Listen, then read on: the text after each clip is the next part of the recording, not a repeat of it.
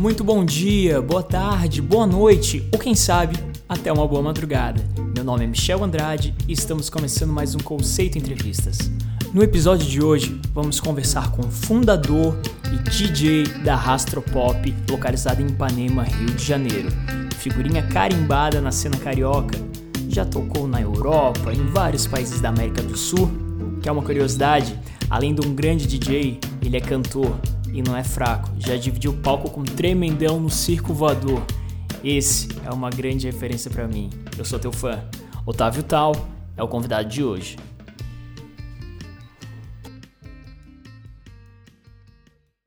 Nesses últimos anos, que tivemos uma considerável crise econômica, quais foram seus diferenciais para se manter no topo? É, realmente, nos, nos últimos anos, a gente teve uma, uma, uma redução do mercado de festas, né, pelo menos no Rio, e essa redução foi tipo 30%, alguma coisa assim.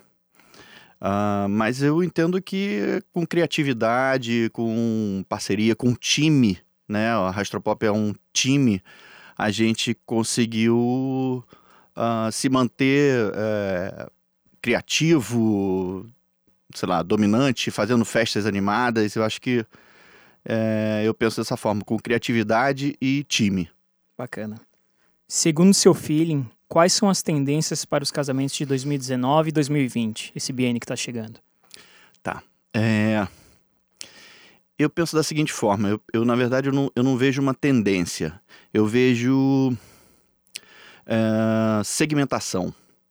Eu percebo que vai ter um público que vai ser um público que vai nos procurar muito para fazer uma festa moderna com house music eletrônica enquanto a gente vai ter um outro público tão grande quanto nos pedindo para fazer uma festa com música popular, sertanejo, funk pagode. Né? É, muitas vezes esses públicos vão ter interseções. É, muitas vezes a pessoa, o cliente vai querer o eletrônico e o popular, mas eu percebo que eles, eles alguns grupos são só eletrônico, outro grupo é mais popular, nem conhece um, não conhece um pouco da área do outro. Nos tempos de hoje, o quão importantes são as mídias sociais para Rastropop e para o tal? Bom, é... nos tempos de hoje, as mídias sociais, eu acho que elas, elas, elas mudaram tudo, né? Eu acho que elas mudaram tudo. Eu percebo que antigamente os cerimoniais e produtores na, nessa área de, de, de festa particular, eles é que ditavam as regras. Hoje, as mídias sociais vendem o profissional, vendem o seu serviço, né? Então, hoje as, as mídias sociais elas vendem você tanto quanto a indicação de um cerimonial produtor. Uh, então, ou seja, para mim, para a Rastropop, as mídias sociais são é, extremamente importantes, né? Beleza. Só que, mesmo elas sendo importantes, acho que cada um dos meus DJs e a minha empresa, a gente tenta ter uh, diferenciações, né?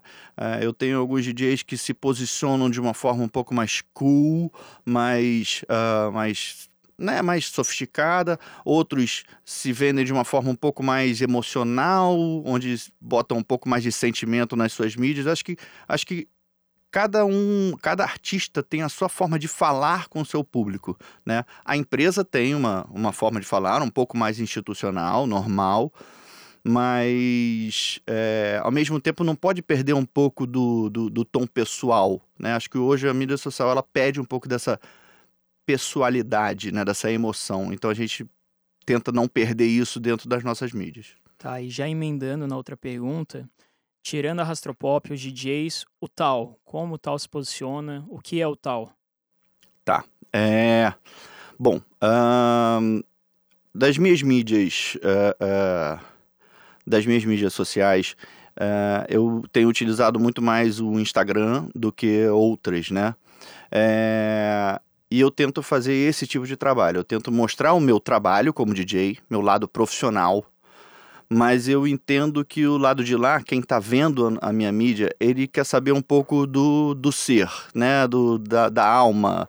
Uh, e aí eu, eu gosto de botar algumas coisas de família, né? Das pessoas que eu amo, é, do meu sentimento quando acontece alguma situação, o que, que eu tô, tô falando, mas é, sem eu tento não deixar isso cair num, numa coisa muito pessoal demais, porque a minha mídia social ela ainda continua sendo uma mídia que eu uso para trabalho, né? Ou seja, é, é um veículo de divulgação, sim, do meu trabalho como DJ. Bacana. E para finalizar, como você se vê daqui a cinco anos na questão profissional e na questão pessoal? Eu acho que, eu, bom, vamos lá. É, eu não consigo me ver sem ser DJ. Né? Eu adoro o que eu faço, eu amo o que eu faço.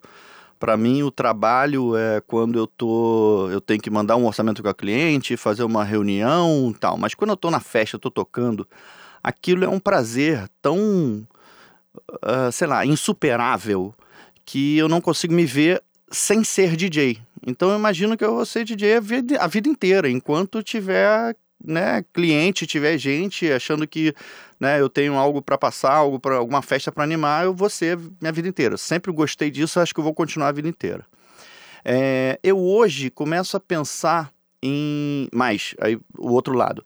Eu hoje começo a pensar só em uh, escolher um pouco mais as festas que eu quero tocar, as batalhas que eu quero é, é, participar, né? Uh, mas eu acho que isso é para exatamente daqui a uns 5 anos. Daqui a uns 5 anos eu vou falar assim: bom, então agora esse tipo de festa aqui eu não quero mais fazer, prefiro fazer essa outra que me dá mais prazer, né? É lógico que isso só será possível se o meu lado empresário, como dono da Rastropop, é, também continuar, vamos dizer assim, crescendo de alguma forma, né? Minha empresa precisa crescer para de alguma forma, de alguma forma me gerar uma receita que me faça abrir mão do meu lado artístico de DJ, né? Mas bom, Uh, acho que era isso, né? Exatamente é, isso. Então, seja, Somos a resposta era essa. Ele... Beleza. Tal, em nome da Bluetooth Entretenimento, muito obrigado pela partilha de seus conhecimentos e ainda mais sucesso em 2019. Obrigado, Michel. Acho que, acho que é, a gente se acompanha né, já há algum tempo. Se admira. É, isso aí. e eu percebo que você tem uma, uma veia uh, empreendedora e artística muito grande. Percebo você caminhando um caminho super pô, espetacular na, na, nas tuas praças, etc. Tô aqui sempre para te dar a mão, para te ajudar no que puder. E, bom, é isso. Vamos seguir em frente. Vamos que vamos. Obrigadão. Valeu. Mais uma aula travestida de podcast. Esse é o Otávio Tal, a qual eu sintetizo para as pessoas que trabalham comigo. Você pode ter o melhor equipamento, você pode se vestir da melhor roupa, mas se você não tiver carisma, você não vai chegar em lugar nenhum. E esse tem para dar e vender. Muito obrigado, tal, e até uma próxima, se Deus quiser.